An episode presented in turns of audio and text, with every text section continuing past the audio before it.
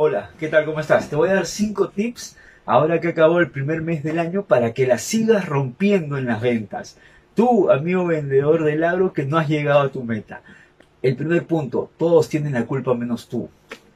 Culpa a tu jefe, culpa a, a la gente logística, culpa a la gente marketing. Todos ellos se han confabulado para que las cosas no salgan bien. Tú no eres responsable de las cosas que han pasado en tu zona.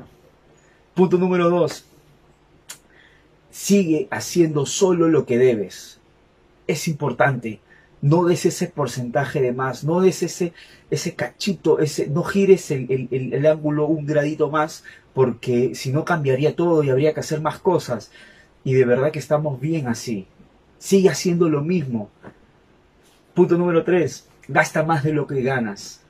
Gasta más de lo que ganas para que estés angustiado, para que estés desesperado por la comisión, porque la comisión es lo más importante en este mundo. ¿eh? Punto número cuatro. Invierte el tiempo en descansar. Lo mejor que puedes hacer, vendedor del, del, agro, es descansar. Has manejado mucho, has trabajado mucho, te has levantado muy temprano de repente para hacer algún ensayo. Descansa, te lo mereces. ¿Ah? Un cliente te hace esperar en el fondo. Descansa, descansa, tranquilo, ya te avisarán es bueno descansar. ¿eh? No es necesario que estés leyendo, no es necesario que estés escuchando un audiolibro, no es, estudiado, no es, no es necesario que estés estudiando para algo. Olvídate de eso, descansa, eso es lo importante. Y el último y el punto más importante de todos, mi estimado, tú lo sabes todo. Por las puras te vas a capacitar. Ten por seguro que lo sabes todo. Tú eres amo y señor de todo esto.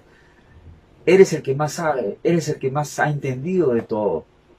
Total, solamente lo técnico nos va a ayudar a nosotros a seguir adelante en este mundo comercial.